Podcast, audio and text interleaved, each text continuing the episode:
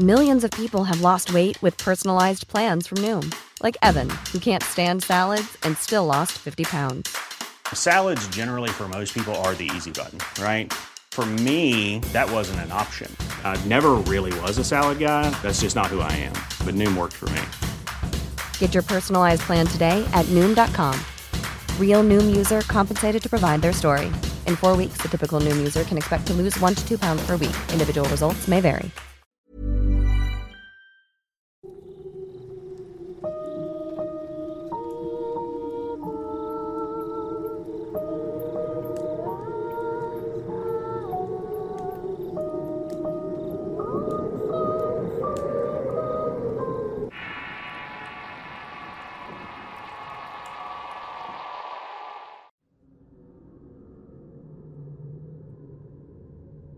La muerte es fascinante.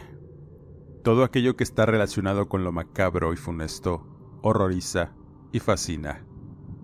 No existe una cultura que no desarrolle una visión sobre la muerte que determine su presencia como algo inevitable, pero necesario, teniendo además la idea de entidades divinas y de cómo funciona el universo sin que estén acompañadas de una imperante necesidad de encontrarle sentido a la muerte. Esta diversidad de ideas crean formas de celebrar el reencuentro con los muertos, con los ancestros y aquellos que se nos adelantaron. Así, se forman las herencias culturales que dan identidad a los pueblos, así es como celebramos el Día de los Muertos, para conmemorar y recordar, además de darles la bienvenida a las ánimas que rondan en otros planos de la existencia, las paralelas, las finitas y aquellas que solo están ahí sin que nadie las recuerde. Desde que el mundo prehispánico dominaba estas tierras, se ha celebrado en determinadas épocas del año a los muertos y a sus antepasados, como una manera de honrar su memoria. Comenzaron a hacer rituales en su honor y se enfocaban en el intercambio recíproco.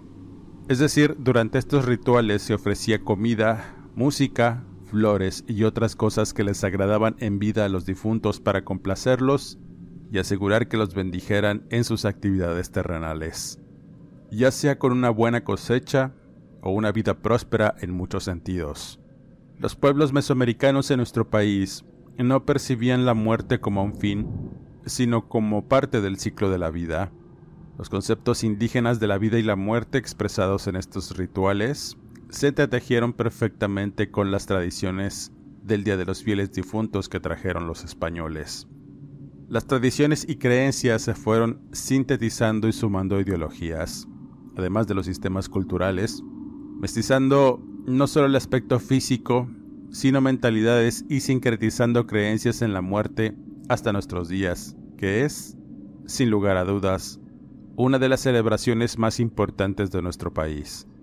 En España también rendían culto a los difuntos, las creencias en el más allá y la devoción de las ánimas también contaban con rituales que con el paso de los siglos fueron desapareciendo con la modernidad, aunque actualmente, en el mes de noviembre se celebra el mes de las ánimas comenzando el primer día del mes con la celebración del Día de Todos los Santos, la cual es una fiesta eminentemente religiosa, siendo un día en el que se homenajea a los santos, conocidos y desconocidos. En México, el Día de los Muertos tiene su origen en la tradición prehispánica, la cual eh, procede de la costumbre de guardar los cráneos de los muertos como trofeos. La tradición dice que los muertos van llegando cada 12 horas entre el 28 de octubre y el 2 de noviembre, siempre en orden. Primero los que fallecieron por causas trágicas, después lo hacen los ahogados, los dos últimos días del mes comienzan a llegar las almas de los que se encuentran en el limbo, niños no bautizados, olvidados o las ánimas solas. Y por último, los días 1 y 2 de noviembre es cuando llegan primero los niños muertos y después los adultos. Durante estas fechas se hace una colorida celebración con el arreglo de altares en honor a los familiares y difuntos conocidos en las casas, iglesias y por supuesto los panteones. Los altares sin duda son la piedra angular de esta celebración, cada uno de estos es único para cada difunto que se honra, ya que es un sitio especial y sagrado en el que los vivos les rinden culto. Aquí, se colocan ofrendas y elementos que tienen un significado especial, comenzando con las fotografías de los difuntos que sirven como guías para identificar al espíritu. Se coloca además una cruz de cenizas al pie para ayudar a las ánimas del purgatorio a encontrar la redención y salida de este lugar, además de ayudar a expiar pecados y liberar de las cargas emocionales que traiga. Las veladoras también son sin duda parte integral y por lo general son acomodadas cuatro, una en cada punto cardinal para que el espíritu se pueda guiar y encontrar el camino a través de la luz de estas, para poder regresar sin perderse. El agua y la sal también son necesarias. El agua representa el alivio de la sed del ánima y para facilitar el recorrido del inframundo a este plano. La sal sirve para que el alma no se corrompa durante su estancia. El viaje de ida y vuelta al inframundo puede ser muy desgastante y la sal sirve de alimento para las ánimas. Flores, principalmente cempasúchil, nube y alelí, y uno de los elementos más importantes son el copal y el incienso. El copal ahuyenta y limpia las malas energías y los malos aires oportunistas que pudieran venir con el difunto o que lo pudieran ahuyentar trayendo consigo malestares. Además, el incienso santifica el ambiente, no solo del altar, sino de la casa, y evita que distintas entidades no invitadas pudieran ocupar el espacio etéreo del difunto. En algunos altares también es colocado el pan de muerto, que significa la generosidad del anfitrión. El papel picado se considera una representación de la alegría y del viento. Cada color tiene un significado diferente Naranja es el luto, morado representa la religión. Verde es para los jóvenes, el blanco para los niños y el amarillo para los abuelos. También el negro se usa y significa el inframundo. Las calaveras que a veces podemos encontrar pudieran ser de azúcar, chocolate o amaranto y se adornan con colores. Se consideran una alusión a la muerte y nos recuerdan que ésta siempre se encuentra presente. Por supuesto, la ofrenda de comida se coloca en el altar para traer el alma, el alcohol, los tamales, el mole, el pan y en general todo aquello que recuerda al ánima visitante, las bellas experiencias de la vida y lo contentos que estamos los vivos de que estén presentes en el plano etéreo acompañándonos una vez más. No solo en las casas, también los panteones cobran vida en estos días. La gente forma procesiones donde se hace una verbena popular en las tumbas de sus seres queridos, convirtiéndose en una gran fiesta con música y baile. Las familias decoran las tumbas de sus parientes con brillantes colores de papel picado y otras ofrendas como atole, tamales, chocolate y fruta. Las festividades se prolongan hasta la noche donde muchos mantienen vigilia en las tumbas con velas encendidas hasta el amanecer.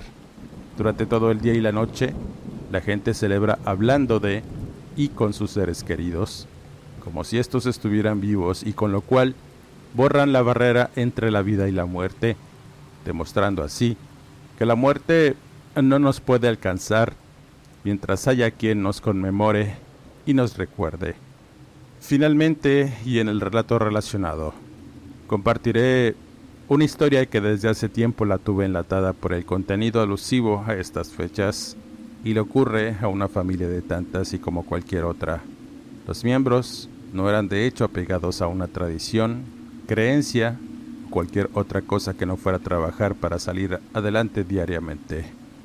Con problemas comunes pero con fuertes lazos entre ellos, para esta familia el Día de los Muertos significaba festejos ajenos y bonitos, tradicionales y muestra de un folclore cultural que no encajaba con ellos o por lo menos no lo miraban como algo que se debía hacer. Los muertos lo están y ya, no hay más allá, pensaban. Sin embargo, y por extrañas circunstancias, la tradición y las costumbres llegaron a ellos sin imaginarlo. La familia estaba compuesta por el señor Gabriel, su esposa Engracia y un par de hijos adolescentes, Carlos y Laura. Con ellos vivía la mamá de la señora Engracia, doña Beatriz, una mujer que tenía problemas de cataratas, por lo que requería atenciones y cuidados que sus nietos e hija le brindaban. La señora en realidad no podía ver muy bien, pero tenía una sensibilidad muy desarrollada y una inteligencia que era compartida por sus nietos. Provenía de una familia que se había establecido en Guanajuato. Su esposo y su hija menor Esperanza habían muerto en un terrible accidente dentro de su propia casa.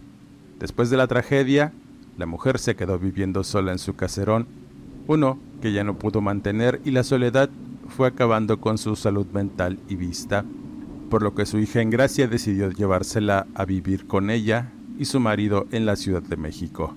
Todo iba muy bien y las cosas marchaban en armonía.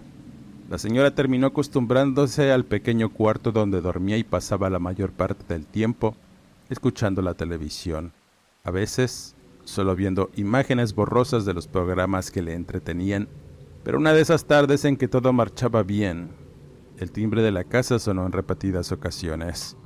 En Gracia, en ese momento se encontraba haciendo de comer y salió presurosa para ver quién tocaba insistentemente.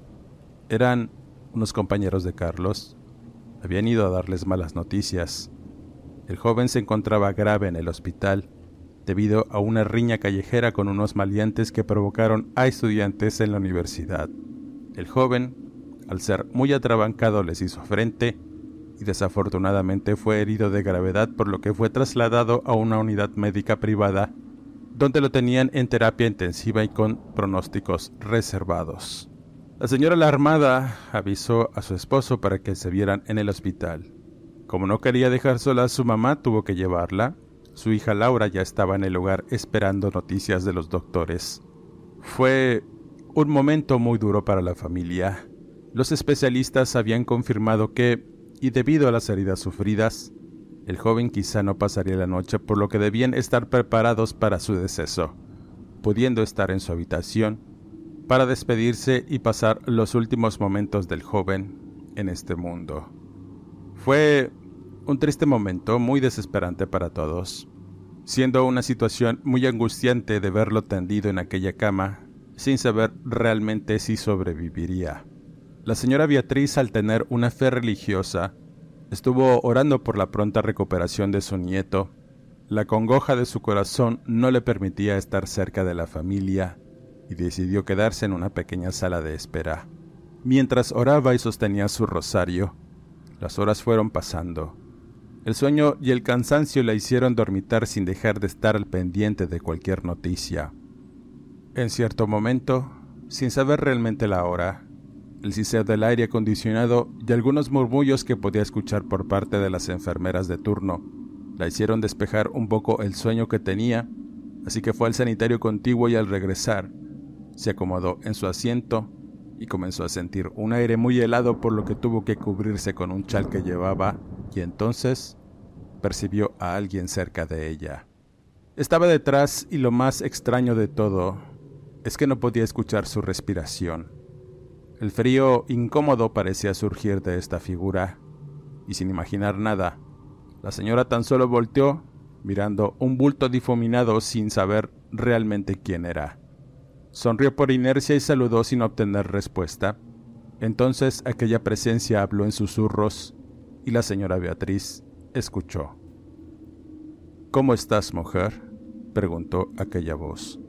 Al preguntarle quién era, la voz respondió que por esos lugares siempre andaba, que estaba pendiente de su nieto y que quizá de esa noche no pasaría.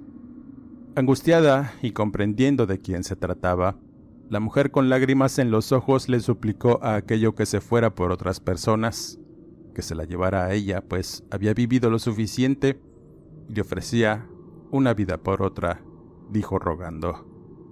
Sabes que así no es la cosa, aseveró la presencia. ¿Qué se puede hacer para que no te lleves a mi nieto? preguntó la señora Beatriz. Entonces la presencia le respondió tajante. Hay familiares afligidos en el olvido y en los rincones de tu casa. Nadie ha visto por ellos. Quizá ellos pueden interceder si tu nieto se queda. Honralos, pues a ellos deberá su vida. Dicho esto, la señora Beatriz despertó de un profundo sueño. Dándose cuenta que estaba en la sala de espera sola, no sentía tanto frío, pero sí podía oler un aroma peculiar de flores frescas y comprendió las palabras de aquella presencia.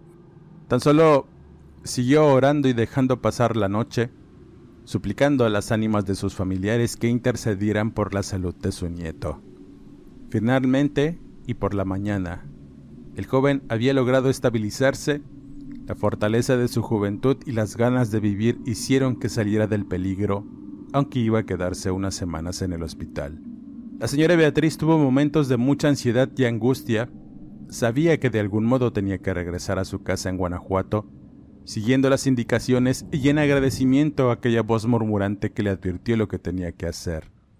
A pesar de las súplicas, su hija en gracia no le hizo caso, diciéndole que su hijo aún estaba delicado y que no podía volver de ningún modo a la casa que la vio nacer.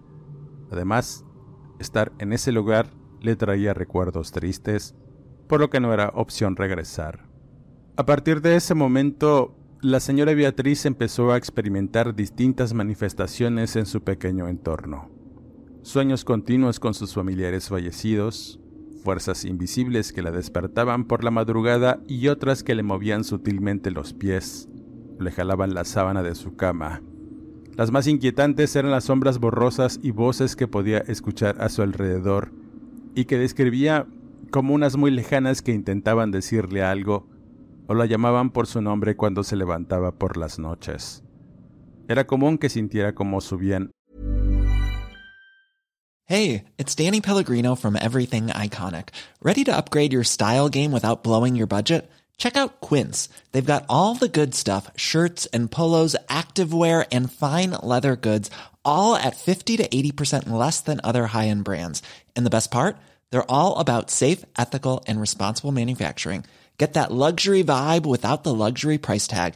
Hit up quince.com slash upgrade for free shipping and 365 day returns on your next order. That's quince.com slash upgrade.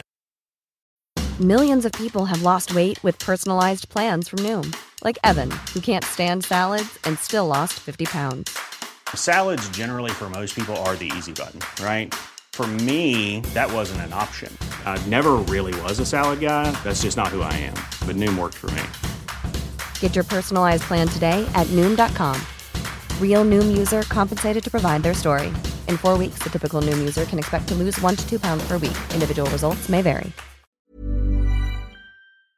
A la cama, cuando fuerzas invisibles se sentaban en ella o escuchaba susurros cerca de su oído.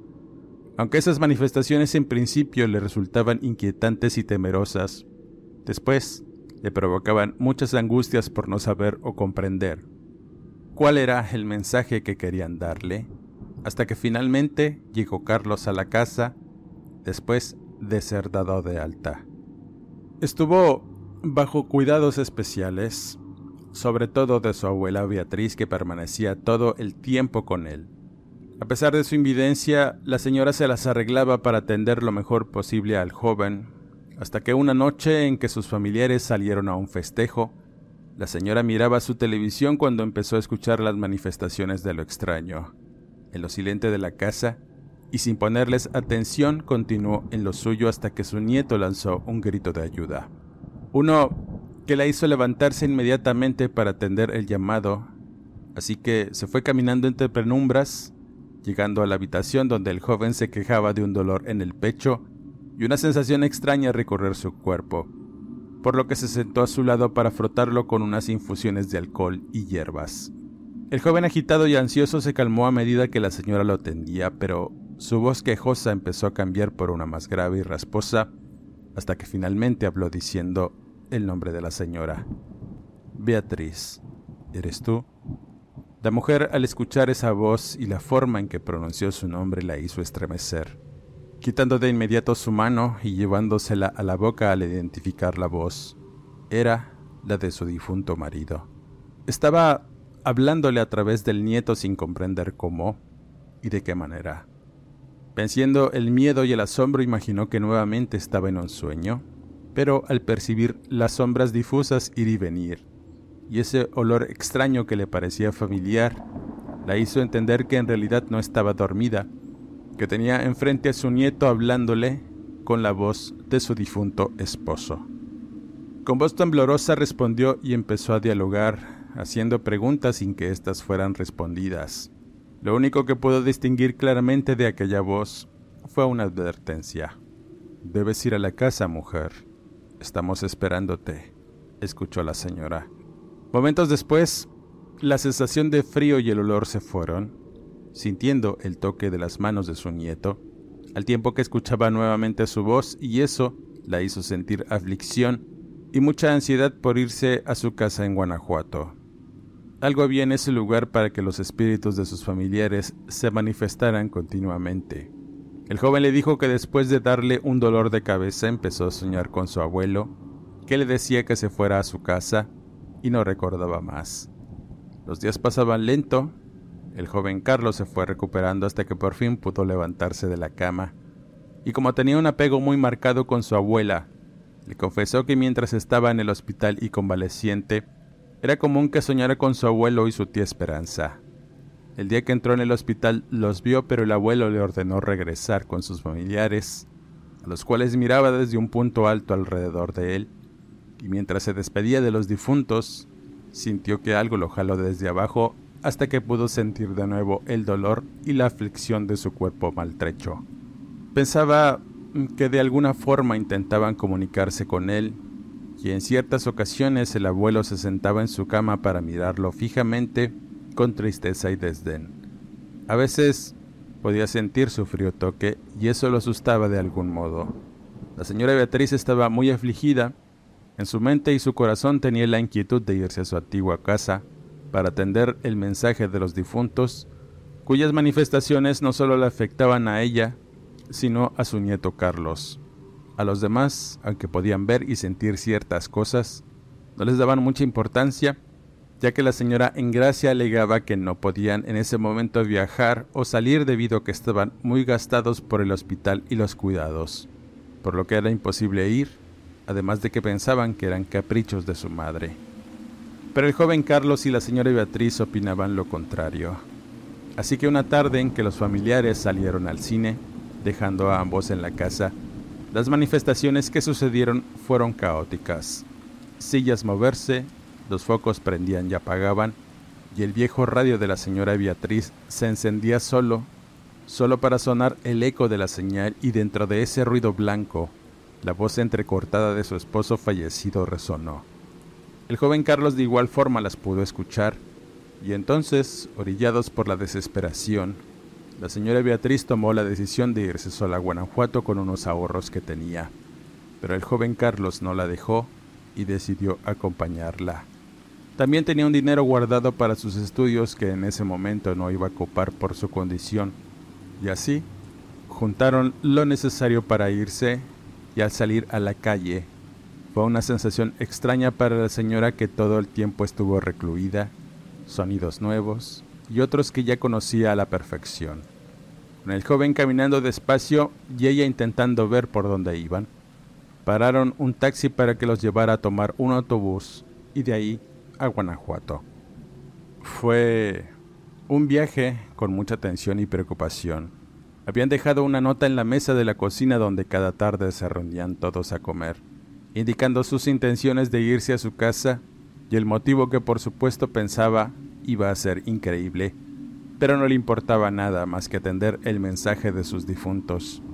Cuando por fin llegaron a Guanajuato, el camino a su casa fue sencillo, pues conocía a la perfección las calles aunque no las viera, pero decidieron irse en un transporte hasta la casona de Beatriz y al llegar, el estar frente a su puerta fue un golpe de recuerdos tan vívidos que rememoró por qué había huido de la casa. Fueron recuerdos no muy gratos de cómo perdió a sus seres queridos en un abrir y cerrar de ojos, en un accidente que marcó su destino. Antes de entrar pudo observar a una antigua vecina, doña Timotea, una señora que vendía dulces a los niños en la entrada de su casa y se pasaba las tardes bordando una interminable colcha. Beatriz la fue a saludar antes de entrar a su casa y al verse se abrazaron y después la señora le reveló que extrañas cosas habían estado sucediendo en su casa abandonada. Las personas de la colonia decían que estaba embrujada, porque podían escuchar lamentos, gritos y voces provenir del interior durante las noches. Algunos decían que la llorona vivía en esa casa porque a cierta hora de la madrugada la miraban salir de forma vaporosa del portón de madera y recorrer las oscuras calles desiertas, dando lamentos desgarradores que erizaban la piel de quienes podían escucharla. Y después, con la misma volvía sobre su levitar silente hasta la casa para desaparecer antes del alba. Los veladores ya la habían visto en varias ocasiones, pero la señora Timotea la vio muy de cerca una vez que escuchó sus lamentos y fue tajante cuando le dijo a su vecina, Se parece a tu hija Esperanza, Beatriz. Creo que deberías hacerle unas misas a tus difuntos para que descansen en paz. Desde que te fuiste, no han dejado de escucharse lamentos en tu casa, comentó la señora. Al abrir el portón y entrar en el patio central, el recuerdo de la tragedia hizo que doblara las piernas Imágenes de dolor y angustia aparecieron de pronto, solo para revelar por qué el olvido en el que se encontraban sus familiares. Parecía que habían sido momentos antes cuando entró en su casa y vio la parte destruida de su cocina por un flamazo. Su esposo e hija menor habían muerto por ese motivo, y ella quedó maltrecha por la explosión, siendo llevada de emergencia al hospital donde estuvo internada hasta que pudo recuperarse. Desafortunadamente perdió parte de su vista y mucho de su corazón por la pérdida y por no haber estado en el funeral de sus familiares. Cuando regresó a su hogar, fue una locura permanecer ahí con tantas cosas rodeándola. Estaba en una profunda depresión cuando su hija en gracia la rescató al llevársela, y casi lo supo de inmediato, al igual que su nieto que le acompañó en todo momento, las ánimas solas de sus familiares aún vagaban en este plano pidiendo descanso y recuerdo.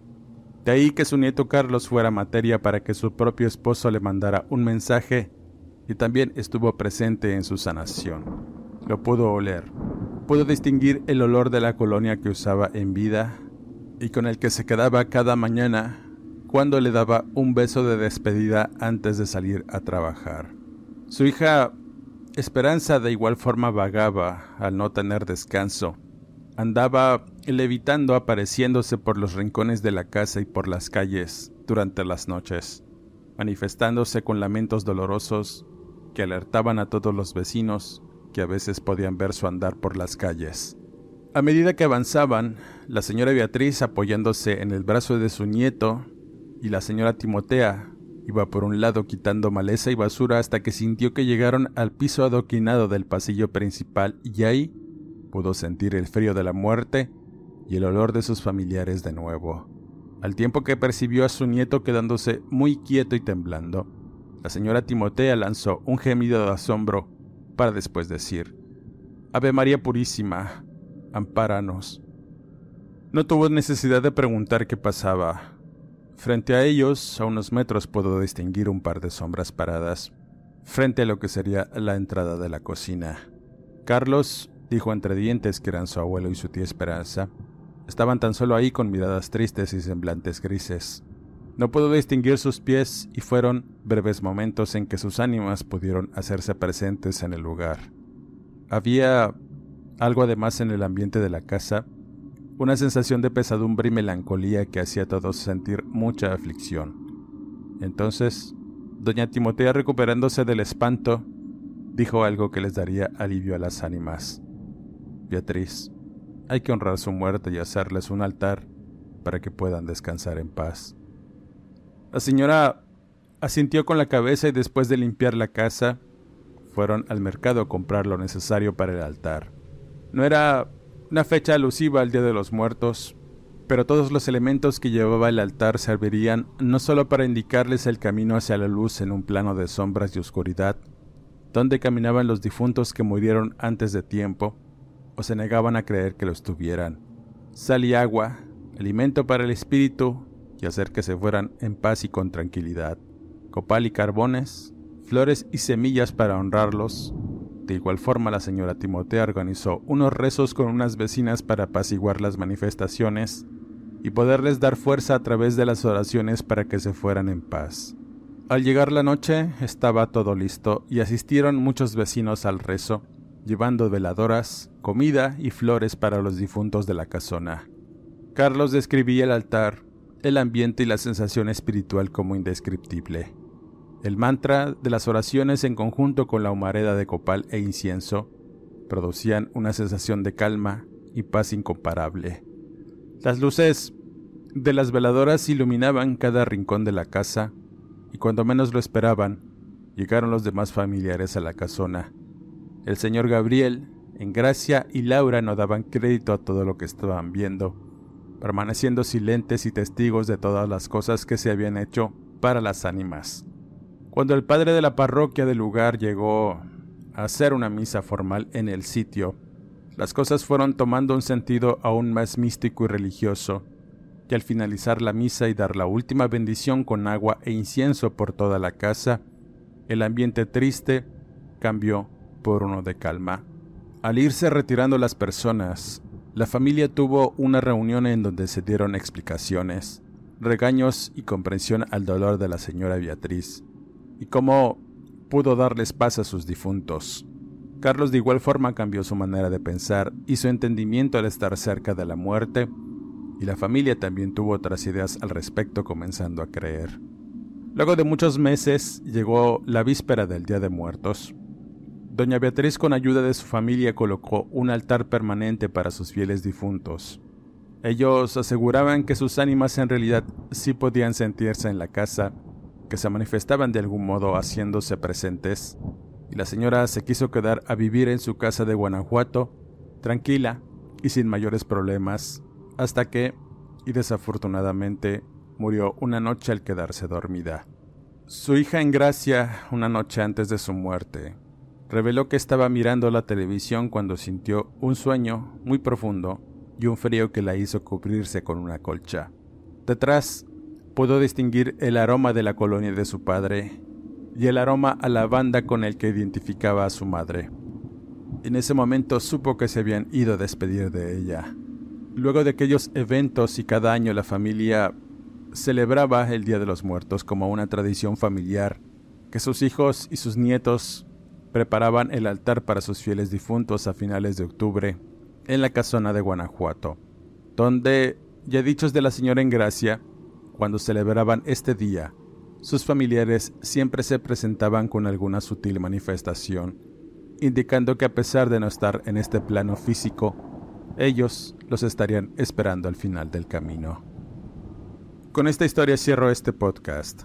Quisiera mandar saludos cordiales y un agradecimiento a Iván Sánchez, Mijael Rocha, Claudia Almeida, Manuel Iriarte, Felipe Gómez, Nancy Reyes, Carmen Rojas, a Daniel, Carlos y Fernando por su amable apoyo en la realización de este podcast. Suscríbete al canal y activa las alertas. Búscame en redes sociales, Facebook e Instagram, donde podemos estar en contacto y podré contestar tus saludos y dudas. No me despido y nos escuchamos en el siguiente podcast.